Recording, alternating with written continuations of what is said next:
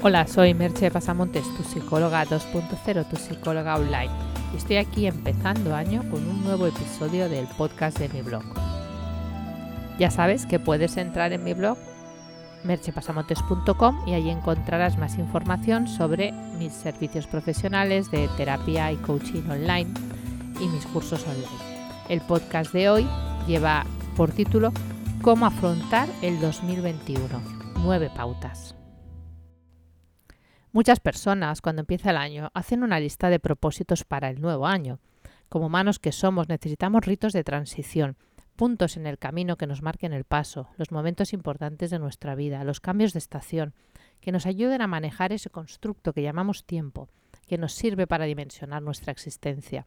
Desde la antropología cultural siempre se han estudiado esos ritos de transición y aunque muchos los desprecien o les parezcan una tontería, sabemos de la importancia que tienen ya que ayudan a dar sentido a nuestra existencia. Y ese fijarse objetivos, ese sentir que podemos empezar de nuevo es también un rito, es percibir que tenemos una oportunidad cuando empieza el año de empezar como con una página en blanco. Tengo varios eh, podcasts y posts escritos de cómo fijar nuestros objetivos. Si quieres y si entras en el blog y linkas, eh, encontrarás ahí algunos. Pero este año, aún metidos en la pandemia del COVID-19, es un año diferente. Es un momento en que necesitamos saber cómo afrontar el 2021. Las navidades del COVID. Creo que para la mayoría no han sido unas navidades corrientes. Hemos procurado limitar al máximo el número de contactos. Hemos dejado de ver a personas queridas y hemos tenido unas celebraciones sobrias, sin excesos. El fin de, de año tampoco ha sido al uso para la mayoría. Siempre hay excepciones, pero vamos, para la gran mayoría no ha sido un fin de año al uso. Pocas personas, sin fiestas de bienvenida del año nuevo, sin gente en las calles, sin aglomeraciones festivas. Estábamos con restricciones, con el corazón algo encogido por los desastres del año vivido y sabiendo que aunque con ganas de dejar atrás el 2020, el inicio del 2021 no iba a ser mucho mejor que el año que dejábamos atrás. Tenemos grandes esperanzas para este año. Es posible que incluso le estemos pidiendo demasiado a este año a un recién estrenado. Muchos pedimos el fin de la pandemia y tener un año normal. Ese normal ahora nos suena a música celestial. Y también muchas personas tienen dudas de cómo afrontar el 2021. ¿Cómo puede ser esa caja de herramientas para el 2021?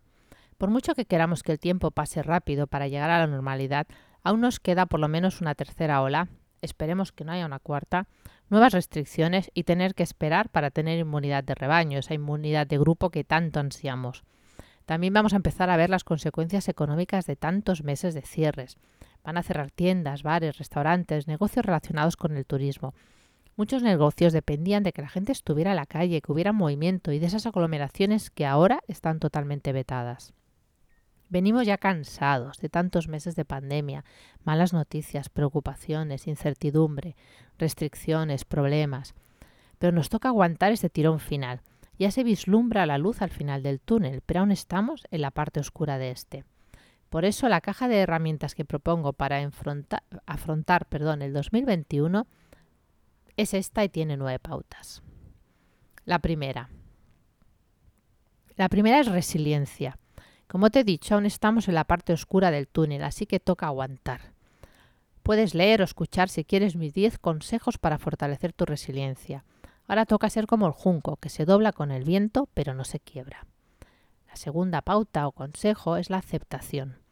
Aceptar es asumir lo que está pasando porque ya está pasando. No es conformarse ni resignarse. Es entender que las cosas a veces suceden y no podemos hacer nada para cambiarlas. Y cuando no se puede cambiar, algo, solo queda la aceptación.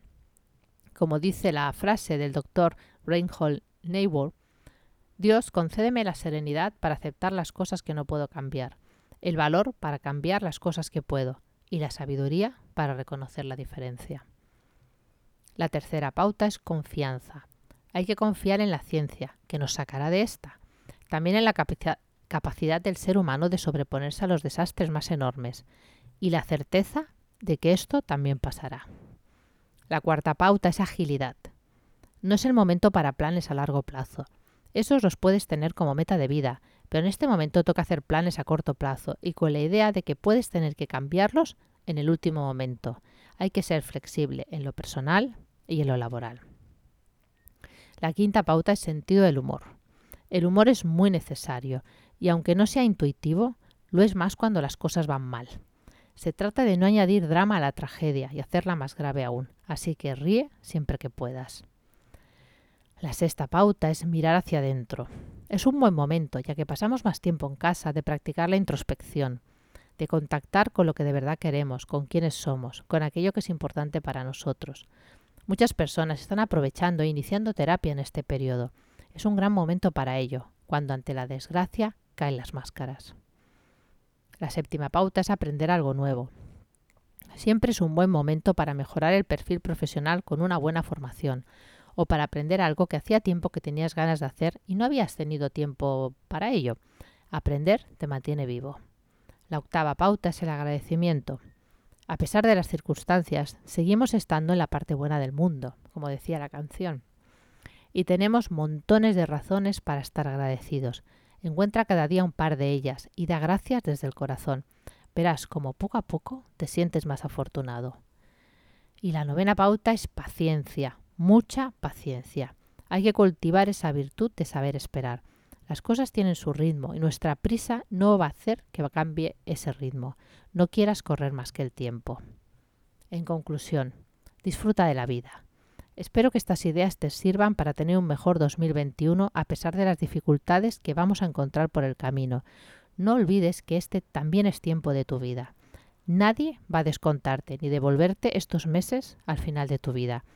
Así que encuentra en el día a día motivos para disfrutar. Te deseo un feliz 2021 con sus luces y sus sombras. Y hasta aquí el podcast de hoy. Ya sabes que puedes entrar en merchepasamontes.com hacer clic en los links que te he comentado y encontrar eh, también información sobre mis servicios profesionales. Espero que te sirva de ayuda estas ideas y nos escuchamos en el próximo podcast. Bye bye.